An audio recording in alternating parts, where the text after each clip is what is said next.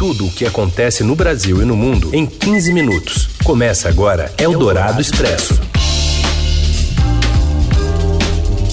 Olá, seja muito bem-vinda, muito bem-vinda. O Eldorado Expresso está começando por aqui. A gente que reúne as notícias mais importantes do dia na hora do seu almoço para você ficar muito bem informado. Eu sou a Carolina Ercolim, comigo Raíssen Abac. Tudo bem, Raíssen? Tudo bem, boa tarde, Carol. E para quem está com a gente no FM 107,3 da Eldorado, no nosso aplicativo, também no radioeldorado.com.br, na skill da Alexa, e um alô para você no podcast em qualquer horário. Vamos aos destaques então desta edição de terça-feira, 6 de dezembro. O Senado começa a discutir a proposta que tira 198 bilhões de reais do teto de gastos por dois anos para o pagamento do Bolsa Família. Governadores de alguns estados já se movimentam para aumentar o ICMS e compensar perdas com a redução do imposto sobre combustíveis, energia e telecomunicações. E ainda o Ministério da Educação sem dinheiro para pagar médicos residentes e bolsistas e as notícias da Copa direto do Catar. É o Dourado Expresso. Tudo o que acontece no Brasil e no mundo em 15 minutos. O relatório da PEC da transição, apresentado nesta terça pelo senador Alexandre Silveira, traz um impacto fiscal de 198 bilhões de reais. E a gente vai entender o início desse trâmite lá de Brasília com o repórter Yander Porcela. Boa tarde, Heisen, Carol. O senador Alexandre Silveira, do PSD, apresentou nesta terça-feira o parecer da PEC da transição. Essa proposta de emenda à Constituição está sendo negociada pela equipe do presidente eleito Luiz Inácio Lula da Silva para cumprir, para garantir o cumprimento de algumas promessas de campanha, como a manutenção do, da parcela de 600 reais do Bolsa Família a partir do ano que vem. Nesse relatório, que ainda vai ser discutido aqui na Comissão de Constituição e Justiça do Senado, antes de ao plenário da Casa e depois para a Câmara dos Deputados, prevê um aumento do teto de gastos, uma ampliação do teto em 175 bilhões de reais. Esse valor é suficiente para garantir o pagamento dos 600 reais do Bolsa Família, hoje Auxílio Brasil, mas que vai voltar a ter o nome de Bolsa Família, e também para pagar a parcela adicional de 150 para cada criança de até 6 anos. É o que quer o presidente eleito Luiz Inácio Lula da Silva. Essa PEC, ela sofreu um pouco de resistência no, nas últimas semanas aqui no Congresso, porque a ideia inicial era tirar o Bolsa Família do teto de gastos. Então, a solução encontrada por Silveira foi manter o programa social dentro das regras fiscais, mas elevando o teto. Só que outras despesas vão ser retiradas do teto de gastos, segundo o texto da PEC, como um percentual de receitas extraordinárias do governo que vão poder ser usados para investimentos, mas também a partir de agora para liberação do orçamento secreto e de outras demandas aí dos parlamentares. As discussões continuam aqui no Senado. Essa ampliação do teto de gastos para o Bolsa Família tem um prazo de dois anos ali no texto do relator, mas aqui os parlamentares também é, vão tentar modificar, colocar suas demandas aí no texto da PEC. A gente segue acompanhando. Eldorado Expresso. Governadores foram orientados e alguns até já se mobilizam para aumentar o ICMS de 2023 para compensar perda na arrecadação com redução desse imposto para combustíveis, energia e telecomunicações. A nossa colunista Adriana Fernandes conversa agora com a gente direto de Brasília. Adri, boa tarde. Como é que está essa movimentação dos governadores? Oi, Heisen. Boa, boa tarde, ouvintes da Eldorado essa, essa movimentação vai ganhar corpo. Eu já ouvi hoje de manhã do governador eleito do Piauí, Rafael Fontelli, que já são mais de 10 uh, ah, estados que estão se movimentando para enviar projetos, alguns já enviaram a suas assembleias legislativas para ampliar, aumentar a alíquota do ICMS e compensar a perda de arrecadação com a desoneração dos combustíveis, energia elétrica e telecomunicações, vamos lembrar que o Congresso Nacional, este ano, na véspera da eleição, aprovou essa redução de tributos de olho é, nas eleições e foi foram votos, os governadores foram voto vencido no Congresso, agora é, há uma perda de arrecadação e os governadores vão tentar buscar essa compensação porque alegam que não conseguirão é, atender as políticas públicas como saúde, educação e segurança, que são responsáveis é, a, nas, nas, suas localidades, Heisen. É, pesquisa da Comitê Nacional de Secretários de Fazenda dos Estados, o FUNCIFAS, aponta uma média de aumento das alíquotas de quatro pontos percentuais. Para cada estado, há uma avaliação, porque é, elas são heterogêneas, né? As alíquotas hoje é, em cada estado são heterogêneas, mas o ponto é que tem aumento aí de tributo pela frente. A gente continua acompanhando. A Adriana Fernandes falou direto de Brasília. Obrigado, Adri. Até mais. Até mais, Raíssa. Eldorado Expresso. Na página internacional, o presidente da Argentina pede investigação sobre juízes e promotores antes do julgamento de Cristina Kirchner. Quem traz mais detalhes é a chefe de reportagem de internacional do Estadão, Fernanda Simas. Boa tarde, tudo bem? Hoje vai ser dada a sentença em primeira instância do caso de licitações fraudulentas do qual a vice-presidente argentina Cristina Kirchner é acusada. Ela nega as acusações e diz ser perseguida politicamente. De toda forma, ela acredita que vai ser condenada e, mesmo que ela seja condenada, ela não vai presa. A Procuradoria pede 12 anos de prisão, inabilitação total dela, para que ela não concorra mais e não exerça mais nenhum cargo público.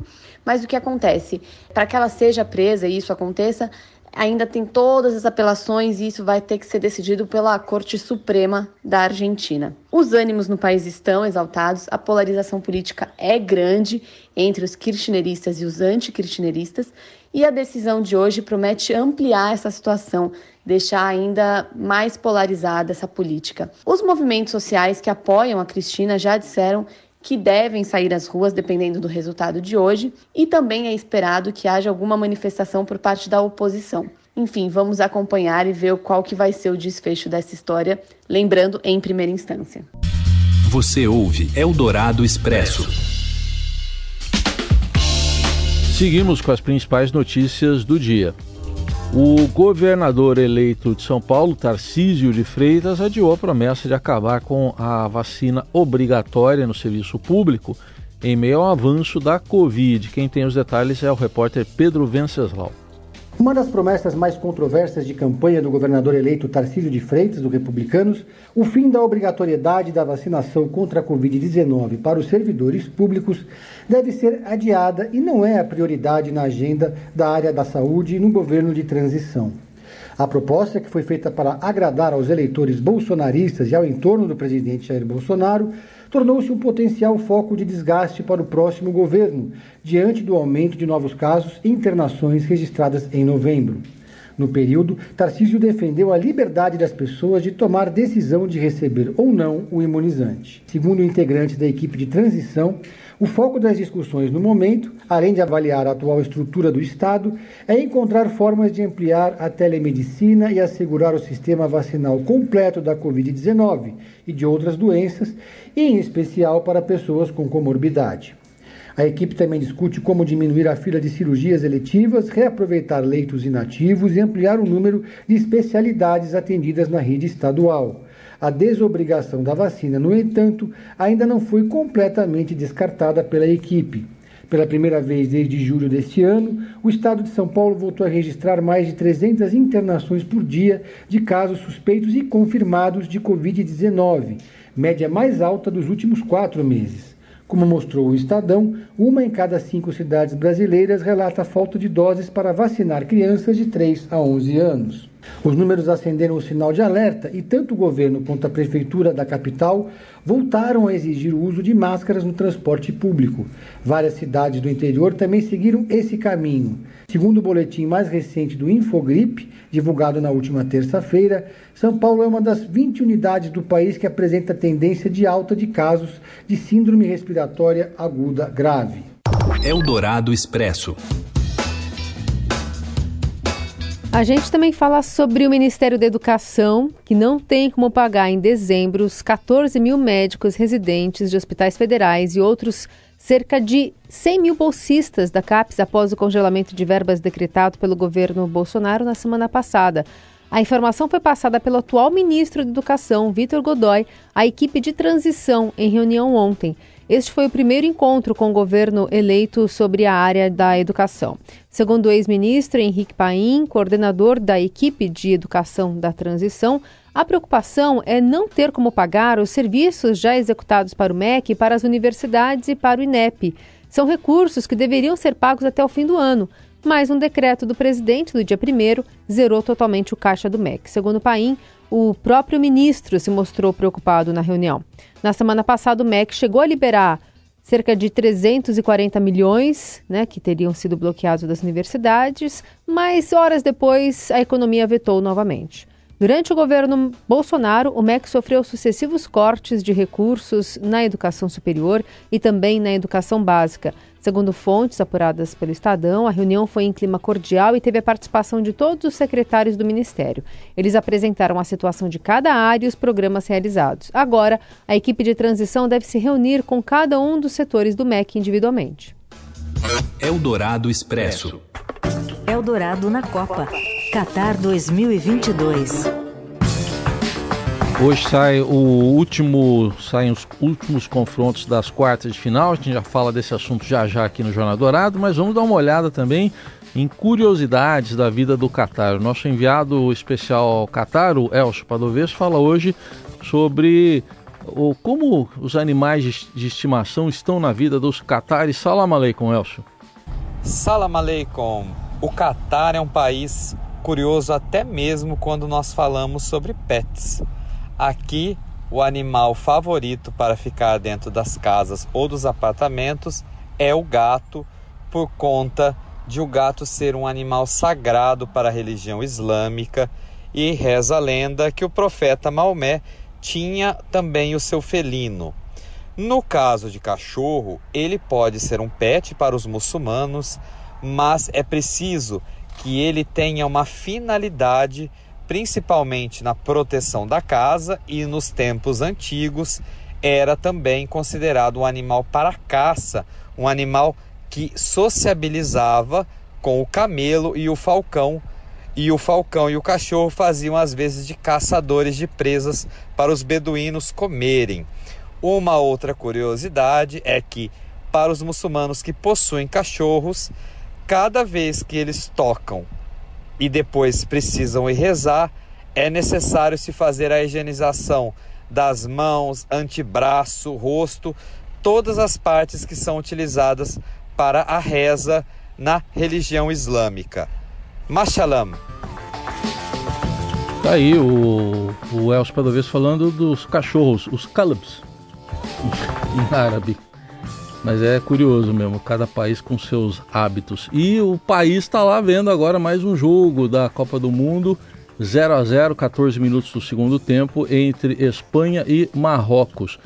Persistindo empate, a decisão vai para prorrogação, empatando de novo, vai para os pênaltis. Daí sai o adversário do, nas quartas de final de um outro confronto que vai ser definido hoje à tarde, 4 da tarde, pelo horário de Brasília, entre Portugal e Suíça.